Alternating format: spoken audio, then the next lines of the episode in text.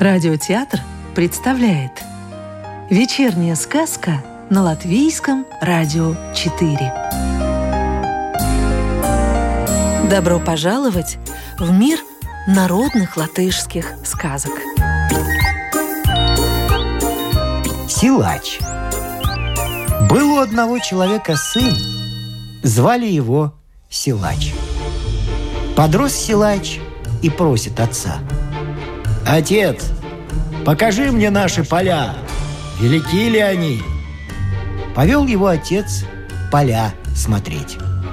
А посреди поля росла большая-пребольшая ель.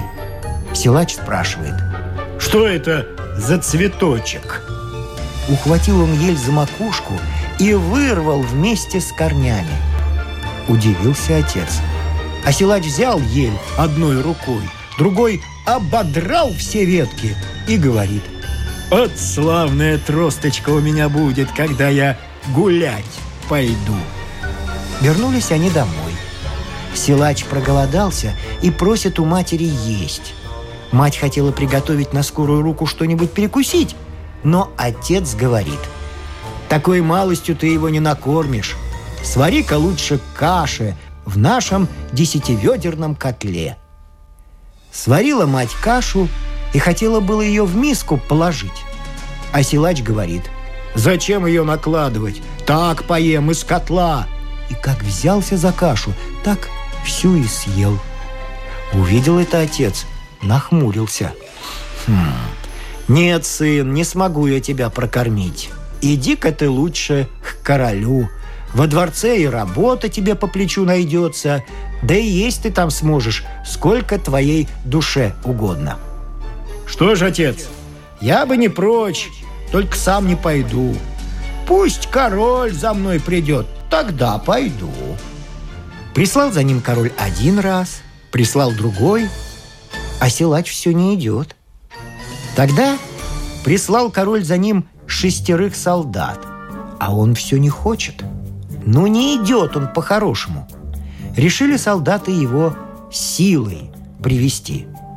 А силач смеется. Стану я с вами хорьками возиться. Вот вам! И как стукнул каждого солдата пальцем, так всех и убил на месте. Прислал король за ним 12 солдат. Их силач тоже перебил. А потом призадумался. «Хм, не делай это. Столько королевских солдат угробил. Идет мне пойти к нему. Пришел к королю, подал руку и спрашивает. «Ну, король, что хорошего скажешь?» «Оставайся да послужи мне. У меня дел не в проворот». «Что ж, послужу, пожалуй», – пробурчал силач и остался. Через некоторое время стал силач королю намекать, что он не прочь на принцессе жениться. Король только глазами повел. «Ну, сынок, коли хочешь на моей дочери жениться, достань мне сначала золотого коня, золотую собаку и золотого петуха. Пока не достанешь, дочери я тебе не отдам».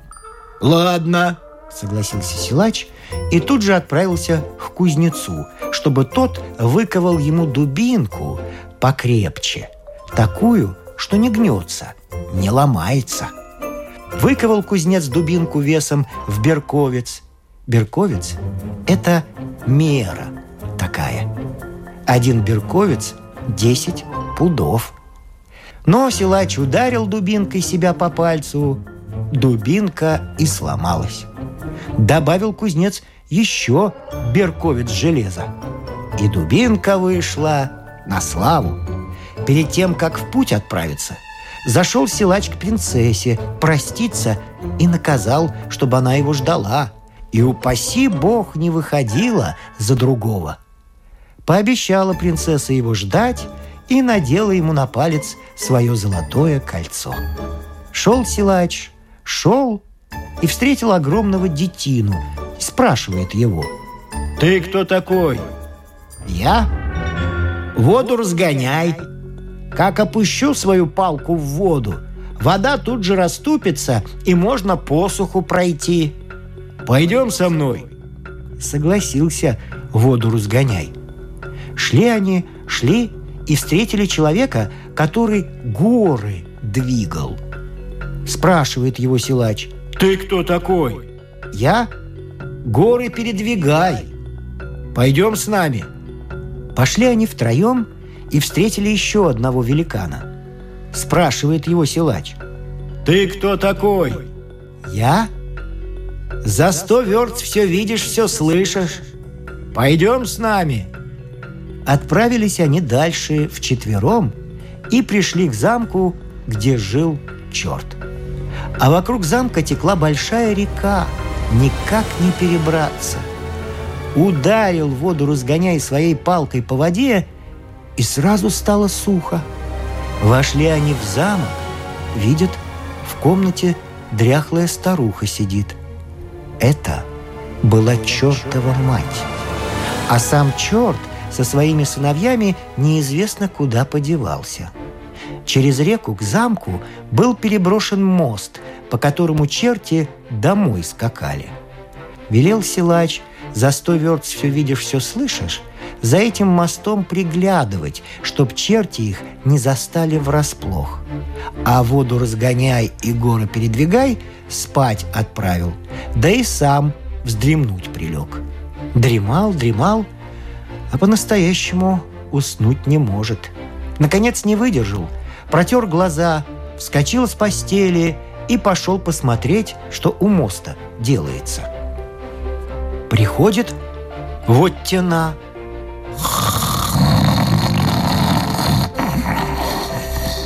За сто верст все видишь, все слышишь, храпит вовсю. Ох, рассердился силач, но подумал – Подумал и не стал его будить. Пусть уж Соня выспится. Сел силач под мостом и решил сам чертей подстеречь. Ждал, ждал и дождался. Около полуночи скачет на черном коне младший сын черта, а за ним черная собака и черный петух. Подъехал он к мосту, а конь на мост не едет.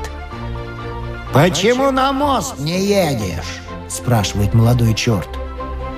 А кони, собака и петух отвечают. «Под мостом богатырь стоит, он нас убьет!» «Но коли он такой сильный, пусть выходит, поборемся!» Вышел силач из-под моста.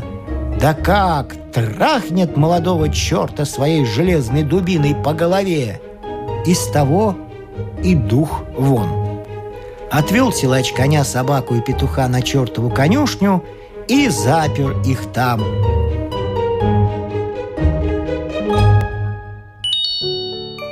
Сказку читал актер Рижского русского театра Вадим Гроссман. А продолжение сказки о силаче вы услышите завтра.